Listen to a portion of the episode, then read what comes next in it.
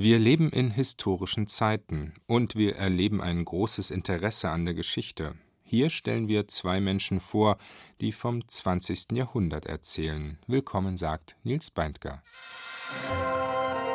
Kulturjournal. Kritik, Dialog, Essay. Auf Bayern 2.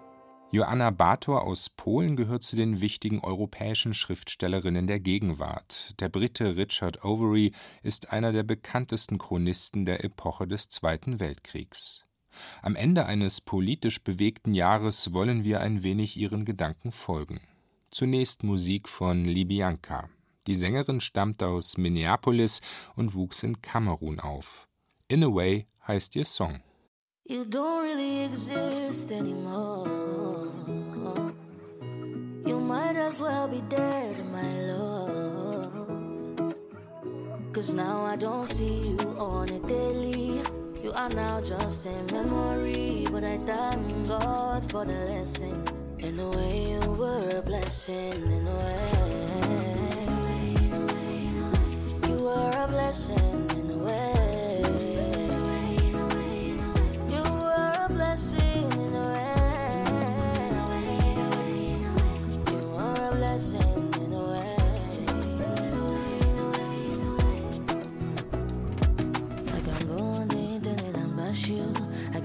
your mama for burning you.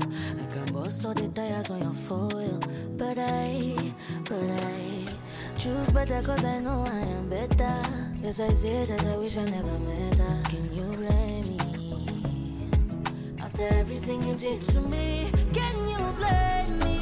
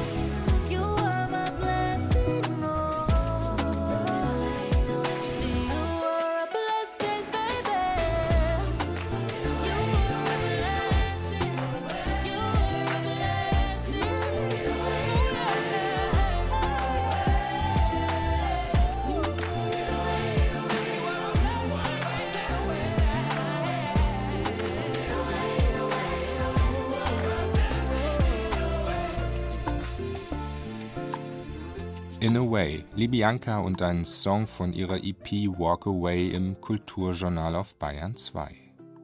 Polen erlebt in diesen Tagen eine tiefe politische Zäsur. Das Land hat eine neue liberale Regierung unter der Führung von Donald Tusk.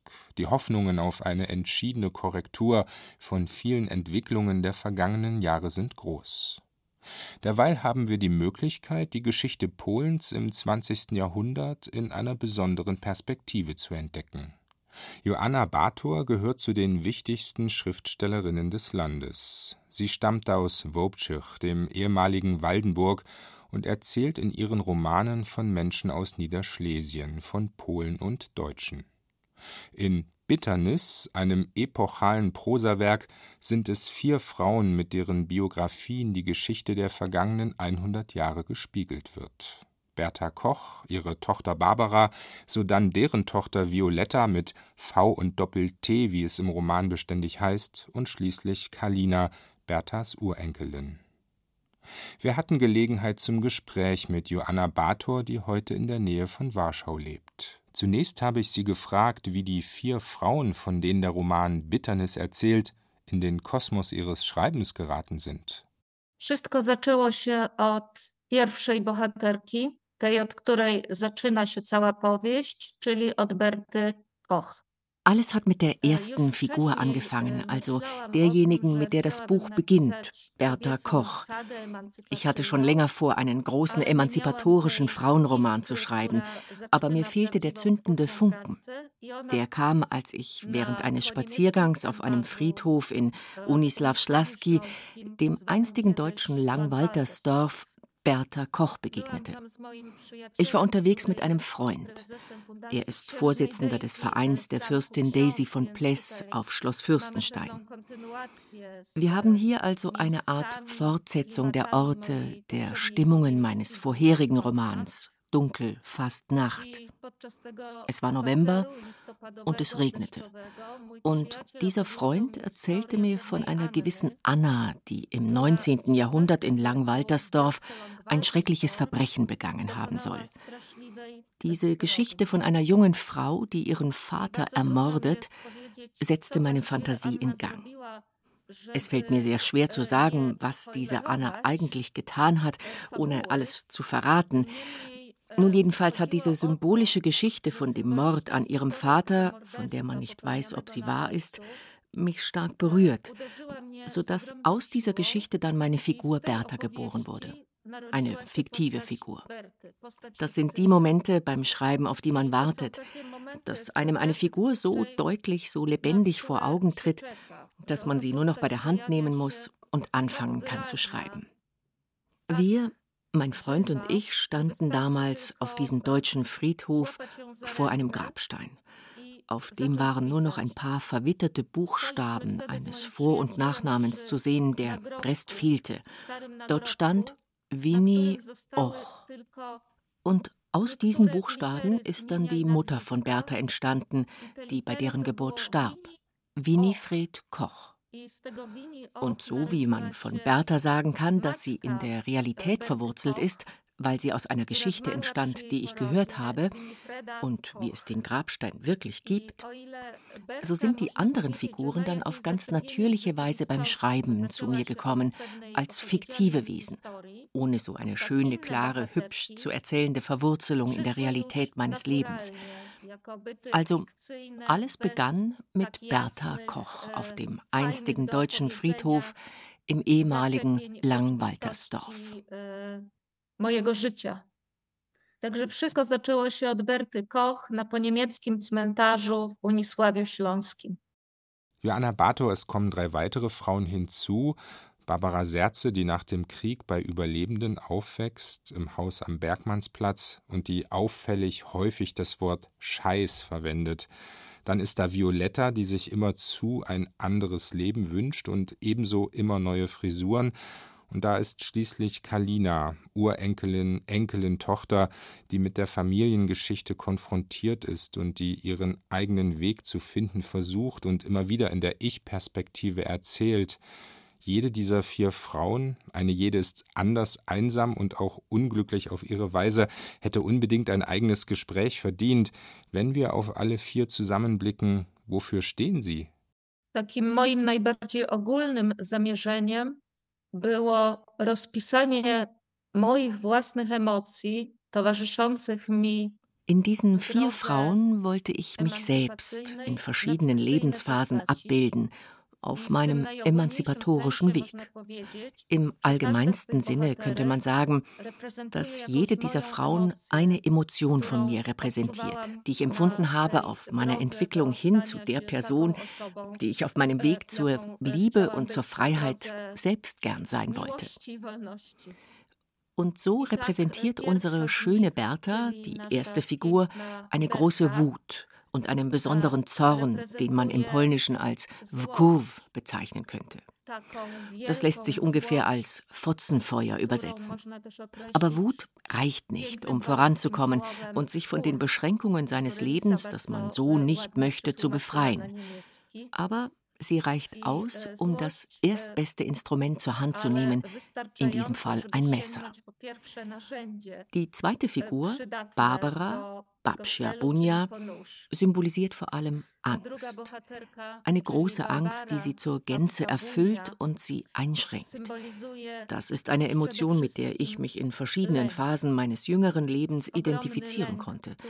Ich hatte auch mit Ängsten zu kämpfen. Und dann kommt Violetta. Violetta mit V und Doppelt-T, Barbaras Tochter und Berthas Enkelin, erbt beides. Die Wut ihrer Großmutter und die Angst ihrer Mutter. Sie wächst aber schon in anderen politischen und gesellschaftlichen Umständen auf. Polen ist kein kommunistisches Land mehr. Sie hat viel mehr Möglichkeiten, um sich zu verwirklichen. Trotzdem aber hat sie stets das Gefühl, dass sie nicht viel wert ist, nicht genügt, dass das, was sie ist, nicht ausreicht. Jemand hat Violetta einmal als Madame Bovary vom Bergmannsplatz im Polen des Nachwendekapitalismus, also frühen Kapitalismus, bezeichnet. Das ist vielleicht eine ganz gute Beschreibung für diese Figur, die mit ihrer Großmutter Bertha eines gemeinsam hat. Beide glauben daran, dass Romantik und Liebe die Lösung für alles seien und Erfüllung bringen. Das ist natürlich eine Illusion. Die nächste ist Kalina, die Erzählerin und die vierte Figur, die vierte Generation. Kalina repräsentiert die Hoffnung und das Gefühl von Stärke. Sie kann, anders als ihre Vorfahrinnen, die Dinge selbst in die Hand nehmen. Sie weiß, wie sie die Möglichkeiten, die sie hat, nutzen kann, anders als Violetta. Und Sie hat auch viel mehr Instrumente als nur das Messer, das Bertha zur Verfügung steht.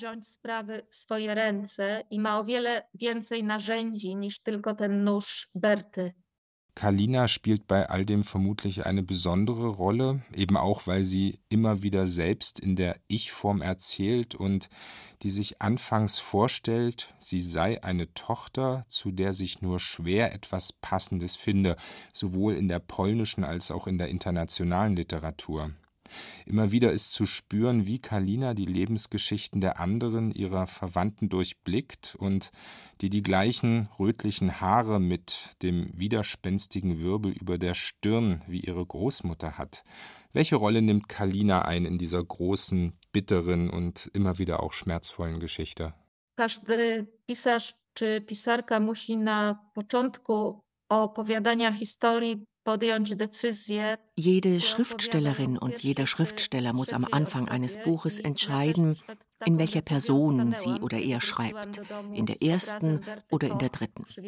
Vor dieser Entscheidung stand ich auch, als ich mit dem Bild von Bertha im Gepäck vom Friedhof in Langwaltersdorf zurückkam. Und jetzt eine kleine Geschichte, wie Kalina entstanden ist. Ich interessiere mich für den japanischen Buto-Tanz und habe an einem Workshop teilgenommen und dann zu Hause verschiedene Übungen dafür gemacht. Bei einer dieser Übungen, die der Sensei empfohlen hat, steht man vor dem Spiegel und zieht fürchterliche Grimassen. Grimassen, die man noch nie gezogen hat und die man auch nicht in der Öffentlichkeit ziehen würde.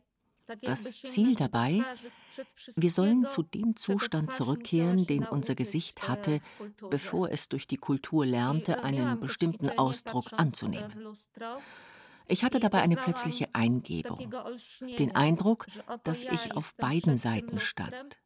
Einmal vor dem Spiegel und dann dieses im freudschen Sinne unheimliche Gesicht im Spiegel. Das war ich auch, gleichzeitig aber eine andere, fremde Person.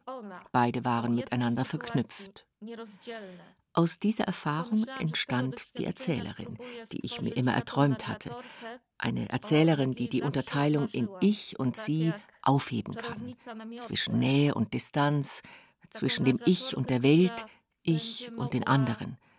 Die sich frei zwischen der ersten und der dritten Person bewegen kann, wie bei den beiden Gesichtern, die zusammenhängen und trotzdem verschieden sind.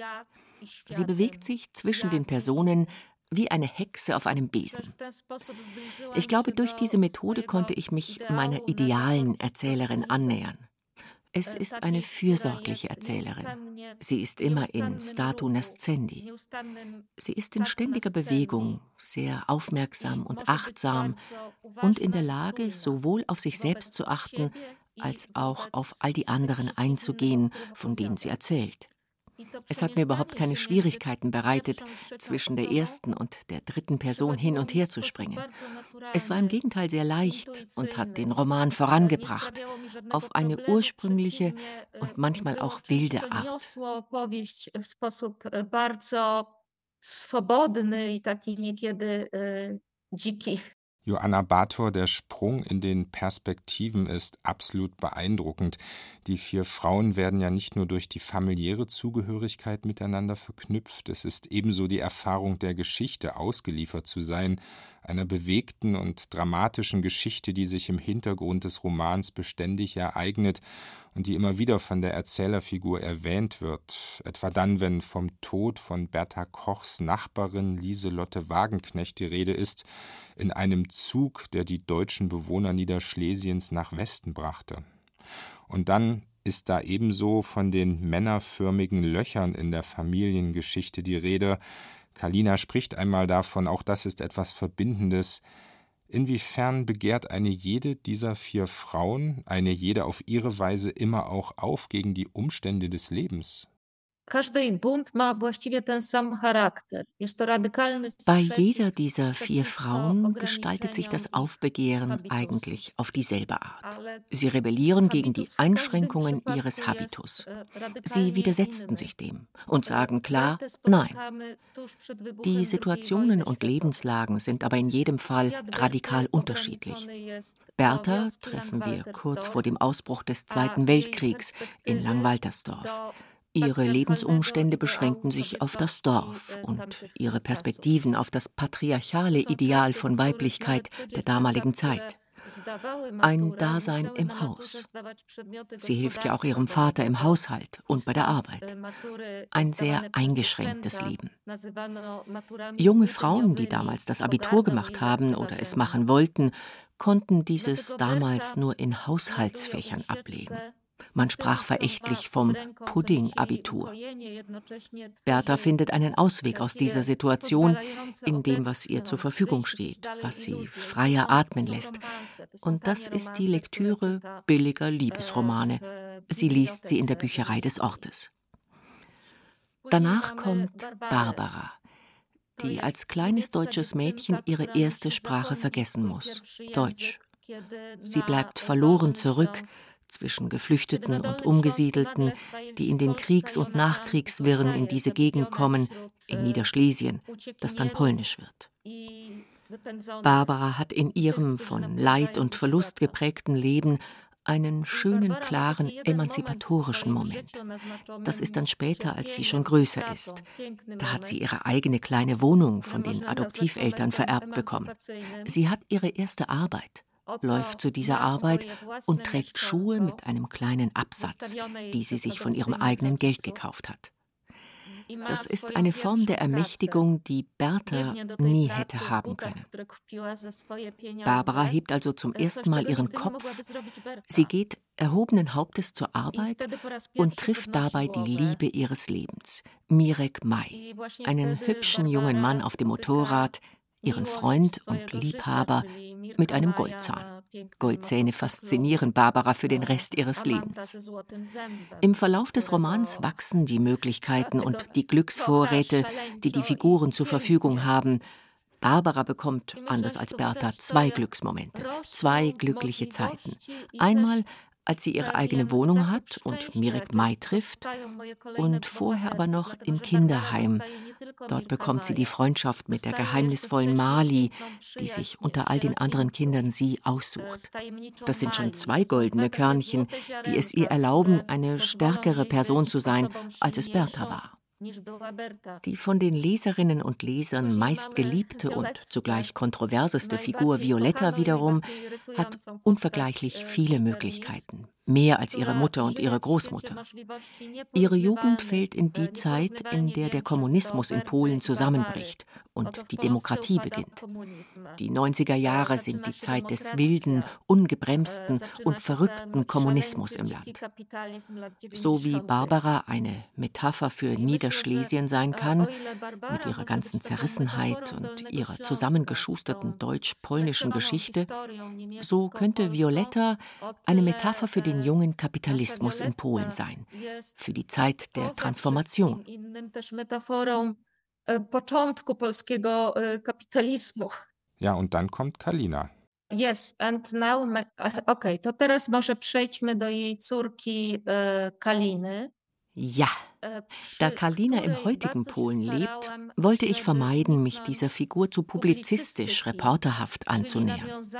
Meine Leserinnen und Leser sollen sich vorstellen, dass Kalina eine Frau ist, die auf die Demonstrationen der Frauen in Schwarz gegen die Abtreibungsverbote gegangen wäre. Ich wollte sie aber eher mit ihren Charaktereigenschaften, mit ihrer Stärke zeigen, als durch das, was sich politisch im Hintergrund ereignet.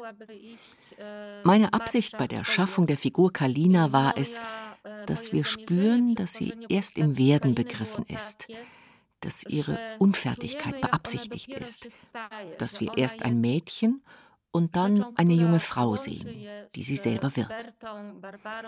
Was Kalina mit Bertha, Barbara und Violetta verbindet, ist ihre Fantasie, ihr großes Vorstellungsvermögen.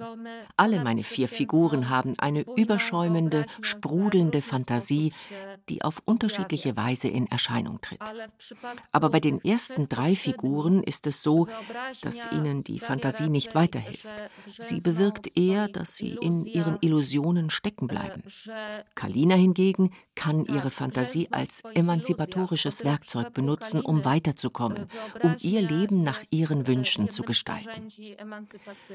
Man sieht auch, dass Kalina in der Lage ist, alle Fallen zu vermeiden, in die ihre Vorgängerinnen getappt sind. Zum Beispiel trifft sie Konrad, und entdeckt, das ist eine Sackgasse. Sie wendet sich ab und geht diesen Weg nicht zu Ende, wie es zum Beispiel Bertha gemacht hat. Wie Barbara hat Kalina eine Angst, dass etwas zu viel sein könnte. Sie ist zufrieden mit dem, wie es ist, und fragt sich, warum es nicht so sein kann, wie es war. Aber anders als Barbara schafft sie es, diese Angst zu überwinden. Sie traut sich immer mehr zu. Weil Kalina von ihrer Großmutter Barbara so sehr geliebt wird, fühlt sie sich sicher. Sie ist anders als Violetta, die sich immer als ungenügend empfindet. Sie wagt es deshalb auch, verschiedene Dinge auszuprobieren. Darunter auch Dinge, die Violetta als unter ihrer Würde empfunden hätte. Zum Beispiel backt sie Torten für ein Café. Diese Torten haben auch eine zweite symbolische Ebene. Das Süße ist das Gegengewicht zum Bitteren im Roman.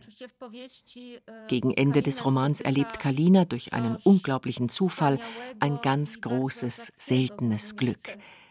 Das soll hier nicht verraten werden.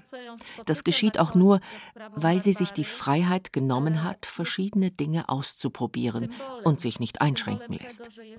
Dieser glückliche Zufall ist ein Symbol dafür, was alles Wundervolles passieren kann, wenn man sich die Freiheit nimmt. Am Schluss des Romans gibt es kein richtiges, romanzenhaftes Happy End. Es gibt aber verschiedene offene Möglichkeiten. Ich wollte eine Art Katharsis der Fantasie für die Leserinnen und Leser schaffen. Jede und jeder könnte sich verschiedene Möglichkeiten vorstellen, wie Kalinas Leben weitergehen könnte, wie ein glückliches Ende aussähe. Różne szczęśliwe zakończenia dla tej bohaterki. Joanna Bator, Sie haben die vier Lebenswege auf großartige Weise miteinander verknüpft und verschränkt. Wir springen immer wieder hin und her zwischen den Zeiten vom Jahr 1938 in die Nachkriegszeit und weiter in die Zeit nach dem Ende des Kommunismus, dann in die Gegenwart und wieder zurück. Im Lesen sind wir ständig in Bewegung. Was hat Sie fasziniert an dieser erzählerischen Konstellation, an dieser Konfrontation der unterschiedlichen Biografien und Zeiten? E, Diese Form des Erzählens spiegelt am besten mein persönliches Empfinden der menschlichen Zeit, des menschlichen Erlebens verschiedener Zeiten. Eine meiner Figuren sagt einmal, e, es gibt keine Vergangenheit und keine Zukunft. Und am allerwenigsten gibt es die Gegenwart. Alle drei sind wie ein Zopf unentwirrbar fest miteinander verflochten und durchdringen einander. Ich erzähle Ihnen, wie der Roman entstanden ist. Es gab vier verschiedene Computerdateien, die jeweils den Namen der Figuren trugen. Bertha, Barbara, Violetta und Kalina. Ich habe nicht der Reihe nach daran gearbeitet, sondern jeden Tag an allen Dokumenten gleichzeitig. Ich bin immer von der einen zur anderen Figur gesprungen. Während des Schreibens dachte ich, genau so leben wir. Die Gegenwart ist nicht fassbar und wir bewegen uns ständig von der Vergangenheit in die Zukunft und wieder zurück. Das ist das, was wir jeden Tag machen. Eine Freundin hat kürzlich etwas sehr Interessantes und Treffendes mit Blick auf das Zeitempfinden gesagt. Als ich Studentin war, habe ich einen Ausflug nach Wrocław gemacht. Damals war überall, wo ich hinsah, die Zukunft. Jetzt sehe ich überall die Vergangenheit. Im Lauf des Lebens ändert sich das Zeitempfinden, weil wir selber weiterwandern auf dem Zeitstrahl. Und Kalina macht etwas, das für einen jungen Menschen sehr ungewöhnlich ist. Sie weiß, dass sie, bevor sie in die Zukunft gehen kann, erst tief in die Vergangenheit eintauchen muss, in die allen vier Figuren gemeinsame Geschichte mit den männerförmigen Löchern. Sie schreiben immer auch in der Auseinandersetzung mit der Literaturgeschichte, Sandberg, Piascova Gora ist auch eine Auseinandersetzung mit Thomas Manns Zauberberg. Ebenso ist der magische Realismus für ihr Schreiben ein wichtiger Bezug, zu sehen etwa in Dunkel, fast Nacht. Wie ist das Joanna Bator im Fall von Bitternis? Gibt es Bezüge zum magischen Realismus? Tak to kategoria magicznego realizmu często pojawia się w In der Rezeption meiner Bücher, in Rezensionen, taucht häufig das Wort magischer Realismus auf. Und Bitternis ist in dieser Hinsicht auch ein kleiner privater Scherz von mir und nimmt diesen Begriff ein wenig auf die Schippe. Aber ich gebe gleichzeitig zu, dass mich der magische Realismus auch interessiert und fasziniert. Eine Figur aus Bitternis, der Wanderbulgare Krum, auch Türke Nasrallah genannt, ist Melchiades aus 100 Jahre Einsamkeit von Gabriel Garcia Marquez nachempfunden. In dem Buch gibt es keine andere, jedenfalls keine bewusste andere Verbindung zu einem anderen Text kein anderes intertextuelles Spiel. Aber zum Beispiel hat der Teil, der von Bertha handelt, viel von der Literatur der Romantik. Das sieht man zum Beispiel an der Darstellung der Natur. Bertha lebt in Langwaltersdorf mitten in der Natur umgeben von den Wäldern, in denen wilde Geschöpfe leben. Und dann haben wir die Pilze, die dort aus dem Boden schießen. Aber natürlich finden die Kritikerinnen und Kritiker immer wieder intertextuelle Bezüge, auch zu Büchern, die ich gar nicht gelesen habe, zum Beispiel Die Wolfsfrau von Clarissa Pinkola Estes. Ale oczywiście krytycy znajdują odniesienia do innych książek, czasem takich, których e, w ogóle nie czytałam. Wölfe spielen eine große Rolle in ihrem Roman Bitternis Joanna Bator, Wölfe, die durch die Wälder Niederschlesiens ziehen und immer wieder die Lebenswege der Romanfiguren streifen bis in die Gegenwart hinein. In ihrem Roman Dunkel, fast Nacht gab es so viele Katzen, sie lebten auf Schloss Fürstenstein, hier sind es nun die Wölfe. Wofür stehen diese Tiere? Was hat es mit den Wölfen auf sich? To zaczęło się wszystko od pewnego wersu, który zawsze miałam w głowie i nie wiem skąd. Um Elfe kommen die Wölfe. Am Anfang stand eine Textzeile, die ich schon lange im Kopf hatte, von der ich aber nicht wusste und weiß, woher sie kam. Um Elfe kommen die Wölfe. Das erscheint mir sehr geheimnisvoll und auch unheimlich und unfassbar, denn ich habe nie Deutsch gelernt. Der Satz war immer schon irgendwo in einer kleinen Schublade in meinem Geist. Sie hat sich geöffnet, als ich anfing, das Buch zu schreiben. Und aus dieser Schublade kamen dann die Wölfe. Als Kulturwissenschaftlerin bin ich mir natürlich dessen bewusst, welche große Symbolik diesem Tier, dem Wolf, innewohnt, wie viele Mythen sich darauf gründen, wie viele Geschichten und Sagen. Der Wolf ist mit dem Vorübergehenden, dem Übergang verknüpft. Er taucht in der Dämmerung auf, am Morgen oder am Abend. Man nennt diese Zeit auf Polnisch auch die Wolfsstunde. Deswegen ist diese Figur so ambivalent. Bei Sonnenaufgang in der Morgendämmerung kommt der Wolf aus der Dunkelheit und geht ins Licht. Und in der Abenddämmerung kehrt er zurück in die Dunkelheit, zu allem, was finster und wild ist. Die Wölfe tauchen bei mir in beiden ambivalenten Kontexten auf. Manchmal in der Abenddämmerung, wenn es dunkel, fast Nacht wird, kehren sie zurück in die Finsternis. In anderen Situationen kommen sie in der Morgendämmerung, wenn es hell wird, aus dem Dunkel. Und diesen Figuren, in diesem Fall tierischen Figuren, den Wölfen, die aus so etwas Irrationalem, Unfassbarem wie dieser Zeile um Elfe kommen die Wölfe entstanden sind, versuche ich im Text eine gewisse Wildheit und Freiheit zu lassen. Ich vertraue dem nächtlichen Text, aus dem sie geboren wurden, und bemühe mich, sie nicht zu sehr zu rationalisieren. Indem es aus der Zeile um Elfe kommen die Wölfe den ersten Wolf geboren hat, hat mein Unterbewusstsein mir etwas eingegeben, das, wie ich hoffe, für meine Leserinnen und Leser merkwürdig, unheimlich, faszinierend ist und ihrer Fantasie uneingeschränkte Möglichkeiten gibt. Niesamowite, intrygujące i otwiera ich wyobraźnię.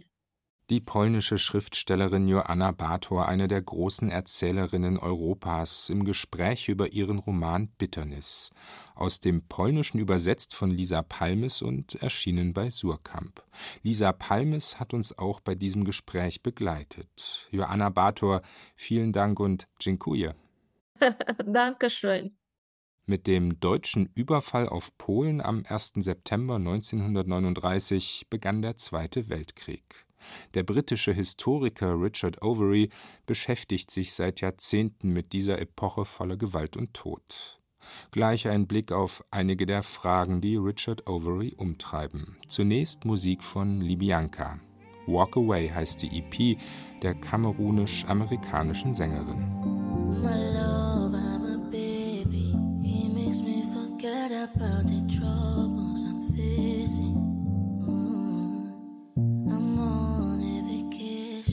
And I feel alive when I am holding his body. But what about when he gets angry? There is no limit to what he can do. And I know his smile is charming, but something in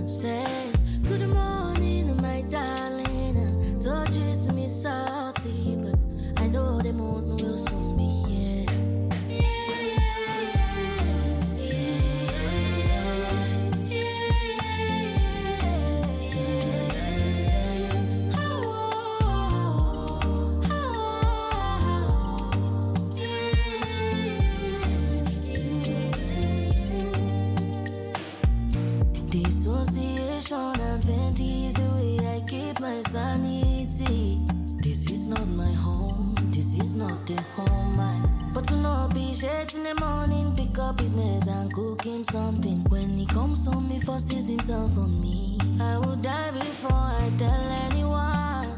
Ah, there's a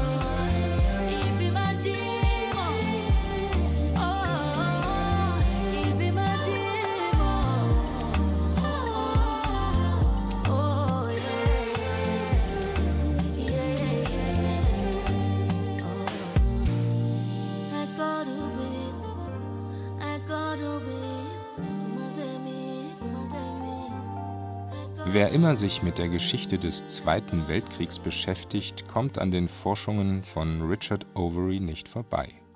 Der britische Historiker ist einer der bedeutendsten Chronisten dieser Epoche und er schildert sie in einer globalen Perspektive. Zum Blick auf die deutsche Kriegspolitik kommt der auf die japanische und die italienische. Für Richard Overy ist der Zweite Weltkrieg ein globaler Krieg. Er ging aus einer beispiellosen internationalen Krise hervor. An seinem Ende, mit dem Abwurf der Atombomben auf Hiroshima und Nagasaki, steht der Beginn einer neuen internationalen Ordnung, die heute wiederum vor großen Herausforderungen steht. Auch darüber konnte ich mit Richard Overy sprechen.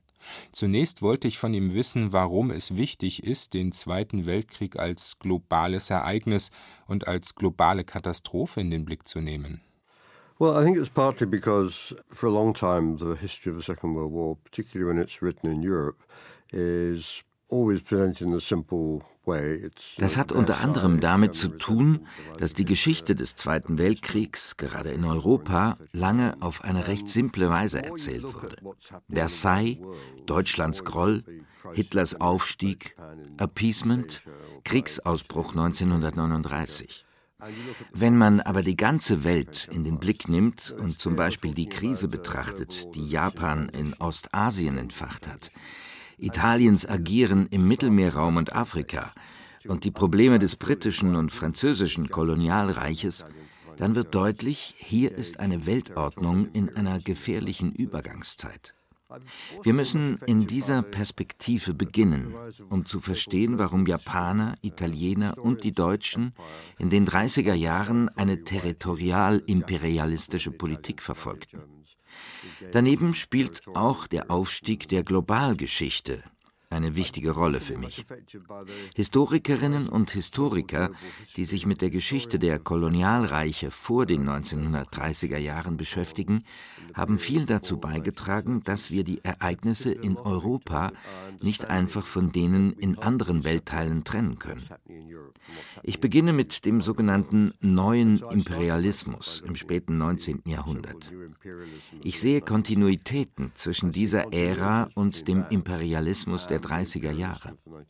Wir brauchen eine größere Perspektive. Nur so können wir die Krise erklären, die im Weltkrieg mündete.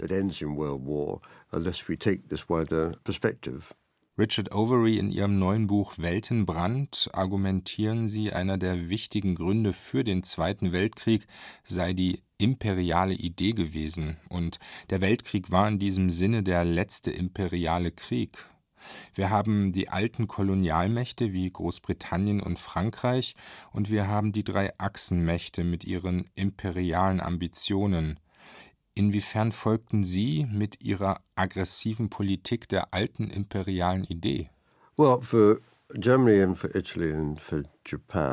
vor dem Ersten Weltkrieg dachte man in Deutschland, Italien und Japan, es gäbe nur einen Weg, mächtig zu sein, indem man ein Imperialreich errichtet. Alle drei Länder haben das probiert, wie Großbritannien, Frankreich und die Niederlande und alle drei hatten keinen Erfolg. Nach dem Ende des Ersten Weltkrieges dachte man in Japan und Italien, es wäre weiterhin gestattet, das Projekt einer territorialen Expansion zu verfolgen. Aber das klappte nicht. Und die Deutschen hatten Teile ihres Reiches verloren. Alle drei Länder sagten, wir lehnen die Vorherrschaft der westlichen Mächte über die Welt ab. Sie strebten nach einer größeren Autonomie. Sie wollten ihre Bevölkerungen im Fall einer Wirtschaftskrise schützen. Und sie wollten sich selbst als Nationalimperien definieren. In den 1930er Jahren, nach dem Zusammenbruch der Weltwirtschaft, dachten alle drei Staaten, Jetzt ist die Zeit reif. Sie wollten Territorialimperien errichten, um die Wirtschaftskrise abzuwenden und um zu Großmächten aufzusteigen. Alle drei, erst Japan, dann Italien und schließlich Deutschland, schlugen diesen Weg ein. Der Schlüssel zur Zukunft lag aus ihrer Sicht in einem Territorialimperium. Und das in einer Zeit, in der Kolonialreiche von Großbritannien, Frankreich und den Niederlanden mit einer Reihe von Krisen konfrontiert waren. Aber alle drei Länder wählten im Rahmen ihrer aggressiven Politik verschiedene Wege, oder? Wie unterscheiden sie sich voneinander? Es gibt Unterschiede, aber alle drei Länder verbindet die Tatsache, dass sie Territorium und Ressourcen als Schlüssel zu ihrer Zukunft betrachten. Das trifft für die japanische Eroberung der Mandschurei im Norden Chinas zu, ebenso für Italiens Eroberung Äthiopiens. Sie dachten, da gibt es große Vorkommen an Bodenschätzen, die man ausbeuten kann. Und man kann zwei Millionen italienische Bauern dort ansiedeln. Im Fall von Deutschland schließlich argumentierte Hitler, man müsse ein Territorialimperium in Mitteleuropa errichten. Er versprach sich davon weitere Ressourcen für die deutsche Bevölkerung, Land für die Nahrungsmittelproduktion. Und gleichzeitig entwickelte er die Idee der Großmacht. Das verbindet sie alle. Nur der Weg dorthin war nicht derselbe. Richard Overy, Sie erinnern daran, dass der Zweite Weltkrieg eigentlich schon 1931 begonnen hat mit der japanischen Intervention in China in der Mandschurei. Er endete 1945 wiederum in Asien. Zwischen diesen Jahreszahlen so viele verschiedene militärische Operationen und Ereignisse. Sie selbst sprechen von einem zweiten Dreißigjährigen Krieg, nutzen ein Bild, das immer wieder schon einmal in der Geschichtsschreibung verwendet wurde. Was bringt es, diese Epoche als neuen Dreißigjährigen Krieg zu verstehen? Wir verstehen das Ausmaß der Gewalt, die die Welt zwischen 1914 und den 1950er Jahren erlebte, besser. Diese Epoche ist die eines außergewöhnlichen Übergangs in der Weltordnung. In den 1950er Jahren gab es nur noch die beiden Supermächte, die die internationale Politik bestimmt haben. Und überall wurden die Nationalstaaten gegründet, in Asien und Afrika. Davor gab es eine Zeit größter Verwirrung und Gewalt. Da sind die drei Achsenmächte, die ihre Imperien errichten, dort Großbritannien, Frankreich und die Niederlande, die ihre Imperialreiche verteidigen. Da schließlich die Sowjetunion und die Vereinigten Staaten, zwei antikoloniale Mächte, die begreifen, dass sich die Welt verändert. Es ist eine Epoche extremer Instabilität und voller Krisen. Man muss sie in dieser Ganzheit betrachten, nicht nur in einzelnen Ausschnitten, etwa der Krieg, der 1939 in Polen beginnt und sechs Jahre später in Berlin endet. The war that begins with Poland in 1939 and ends with Berlin in 1945. Sie erzählen auch die Vorgeschichte des Zweiten Weltkriegs und sprechen von einer großen globalen Stabilitätskrise und dem Ende der internationalen Zusammenarbeit. Es war nicht nur eine heftige Wirtschaftskrise, zu sehen etwa daran, dass der Welthandel 1932 zu zwei Dritteln zusammenbrach. Richard Overy, was zeigt der Blick auf diese Vorgeschichte?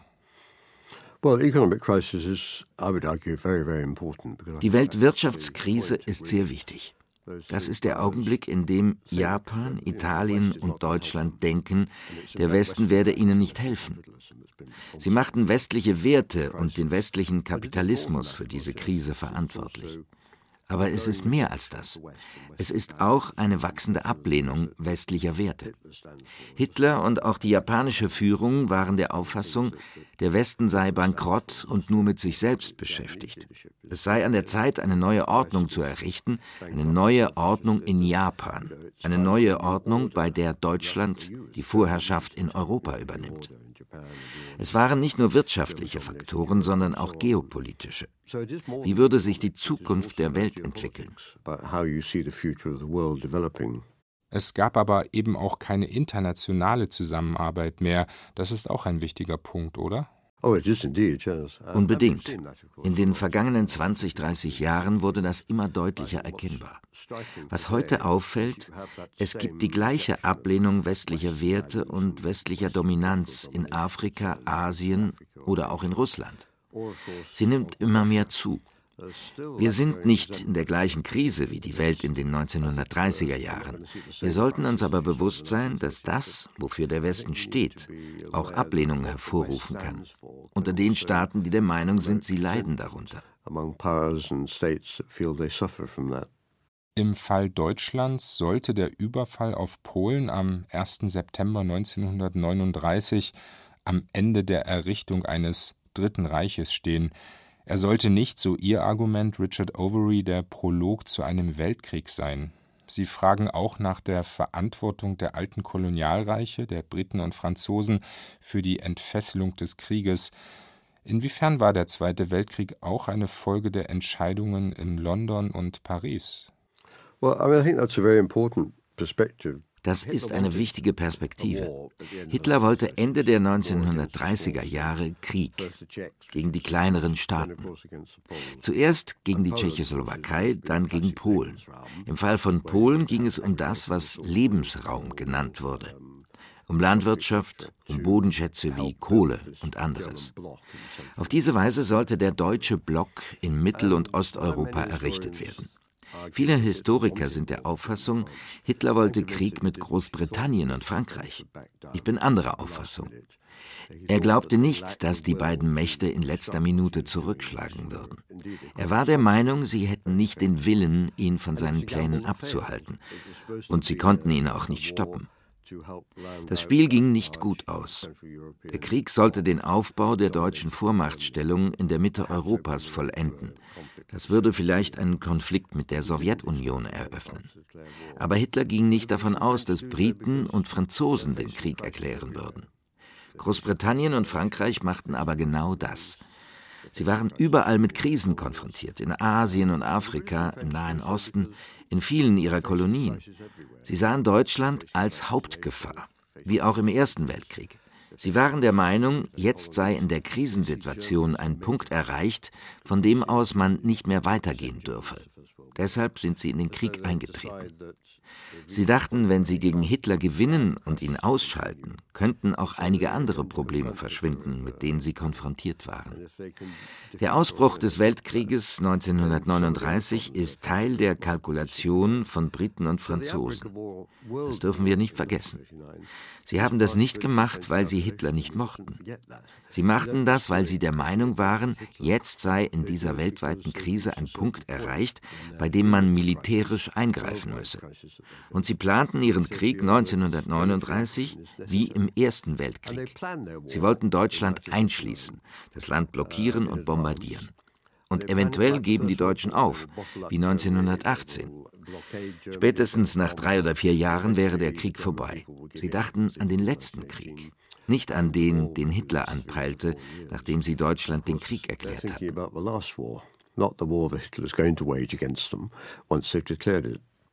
Dieser Blick auf Frankreich und Großbritannien heißt aber nicht, Deutschlands Verantwortung für den Ausbruch des Zweiten Weltkrieges in Frage zu stellen, oder? No, of course not. No. Nein, Deutschland wählte den Weg zur Expansion, wie auch Japan und Italien. Österreich, die Tschechoslowakei, Polen und dann vielleicht das eurasische Territorium, das dann 1941 besetzt wurde. Es gibt keinen Grund zur Relativierung der Verantwortung Deutschlands und zu erklären, warum der Krieg gegen Polen die anderen Mächte zur militärischen Reaktion gezwungen hat, müssen wir die Perspektive weiten. Briten und Franzosen reagierten auch unter dem Eindruck von Mussolinis Expansion in Afrika und seinen Ambitionen im Mittelmeerraum. Sie waren verärgert über die Entwicklungen in Asien, etwa über die möglichen Bedrohungen Indiens durch die Sowjetunion. Die Welt ist im August 1939 ein absolut gefährlicher Ort. Und der gefährlichste Punkt ist aus der Sicht der Briten und Franzosen Hitlers Deutschland. Deshalb sagten sie, jetzt müssen wir in den Krieg eintreten. Wenn dieser Krieg vorbei ist, so ihre Vorstellung, könnten sie zu der Weltordnung zurückkehren, die aus ihrer Sicht effektiv funktioniert.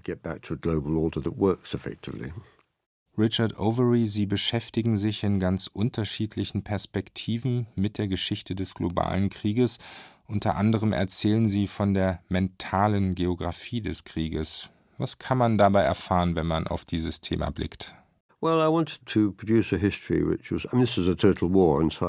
Der Zweite Weltkrieg war ein totaler Krieg. Deshalb braucht man auch eine totale, umfassende Geschichte.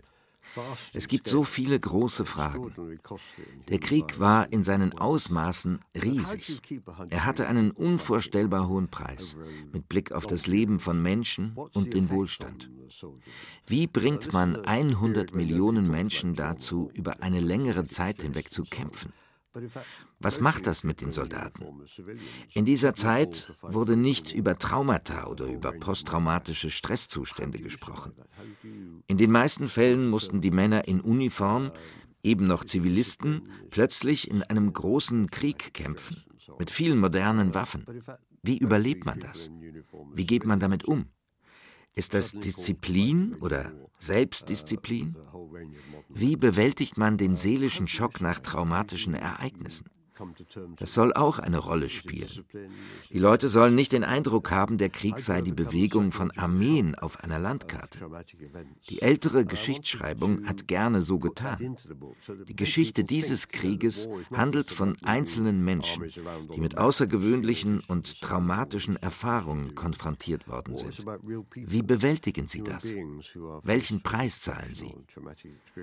Ich hoffe, dass beim Lesen der Eindruck entsteht, einen solchen Krieg wollen wir nie wieder erleben.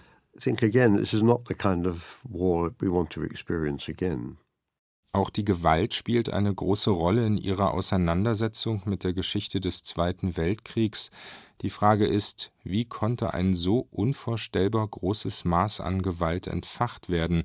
Wie konnten mit den berühmten Worten des Historikers Christopher Browning normale Männer ihren moralischen Kompass verlieren und so brutal und unmenschlich werden?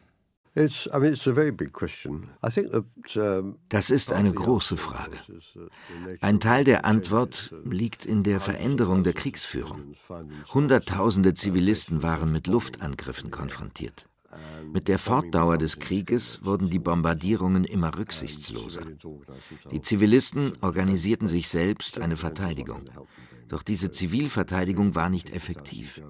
350.000 Deutsche und 400.000 Japaner starben bei den Luftangriffen. Mit dem Wandel der Technik änderte sich auch die Vorstellung darüber, was zulässig ist. Das kulminierte im Abwurf der beiden Atombomben. Die Territorien, in denen die größte Gewalt verübt wurde, liegen in China und in der Sowjetunion. Die Antwort nach den Gründen dafür wäre die. Die deutsche wie auch die japanische Führung sahen in der russischen und der chinesischen Bevölkerung Untergebene und Untermenschen, die man kolonisieren und missbrauchen könne. Es gab keine Hemmungen beim Umgang mit den Menschen.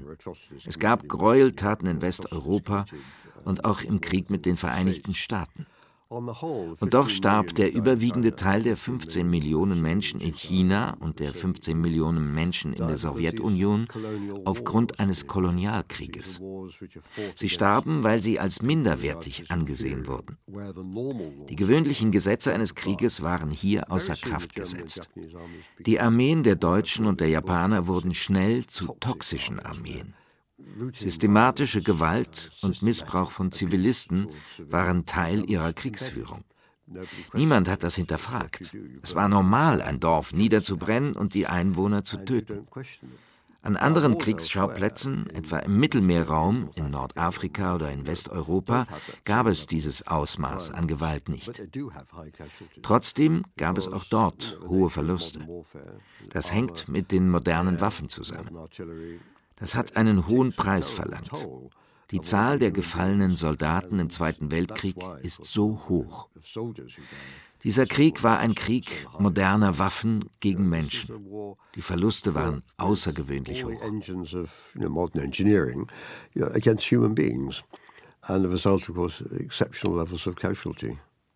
Richard Overy die Geschichte des Zweiten Weltkriegs zu erzählen, heißt auch vom Holocaust zu erzählen, von der Vernichtung der europäischen Juden durch die Deutschen.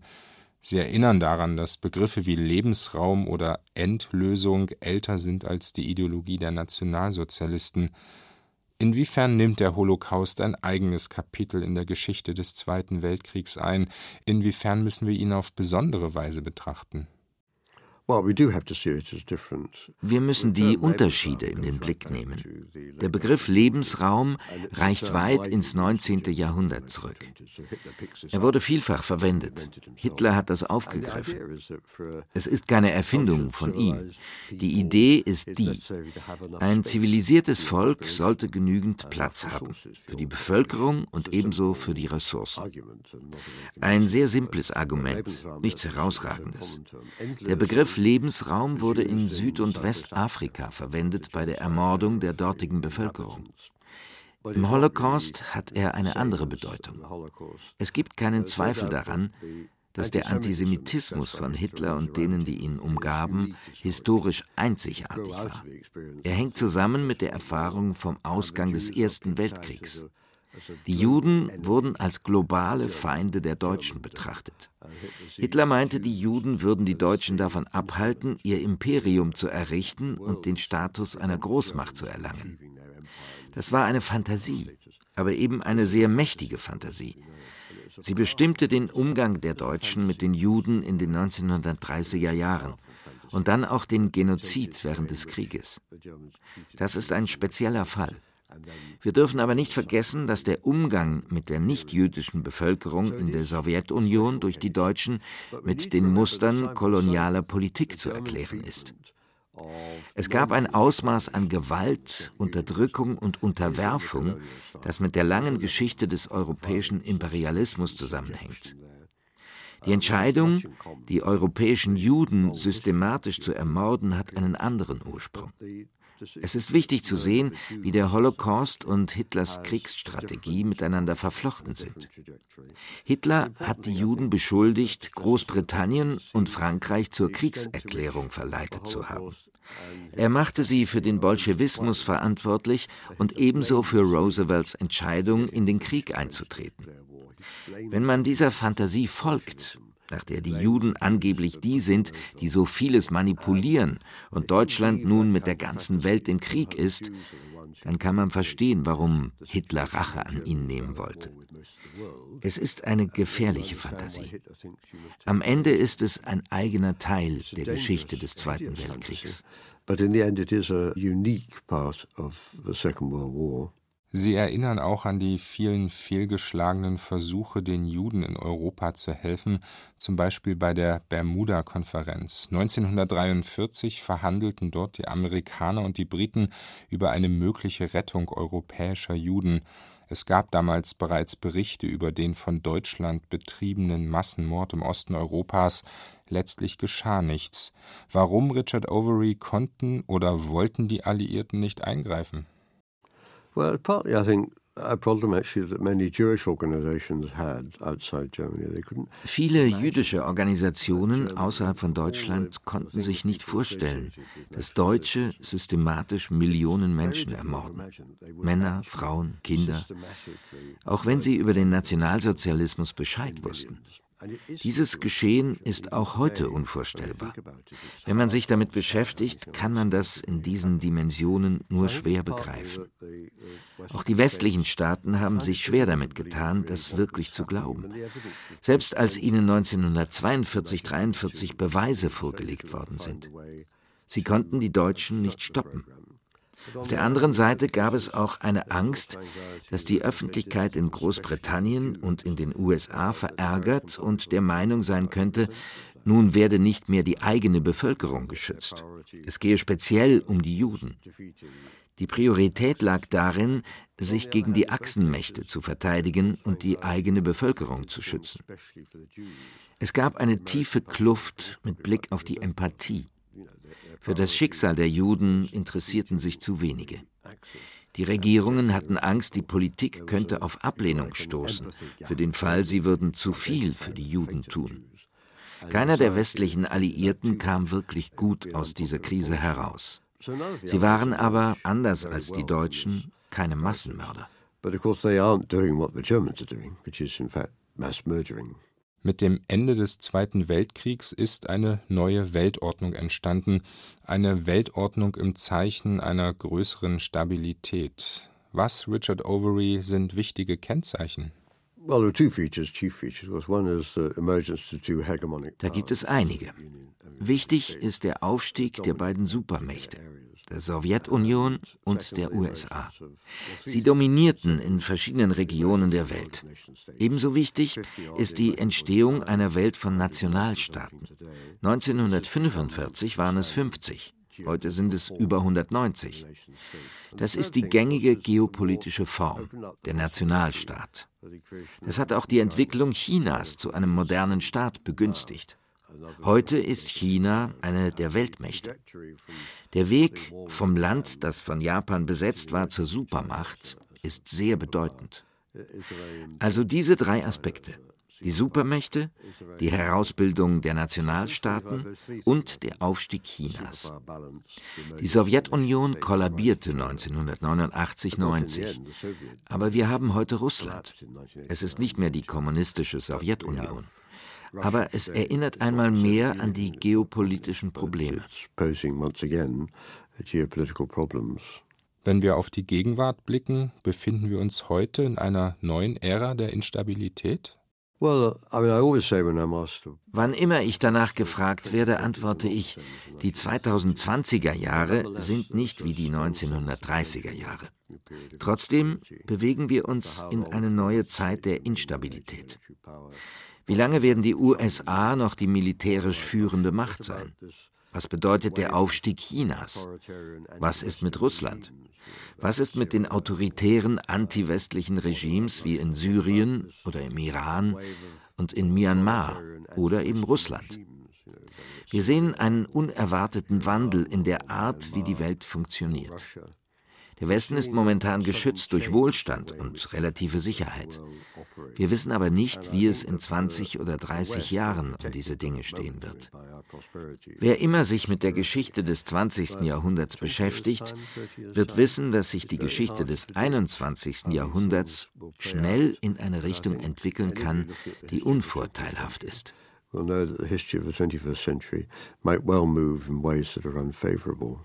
Zu Gast im Kulturjournal auf Bayern 2 der britische Historiker Richard Overy.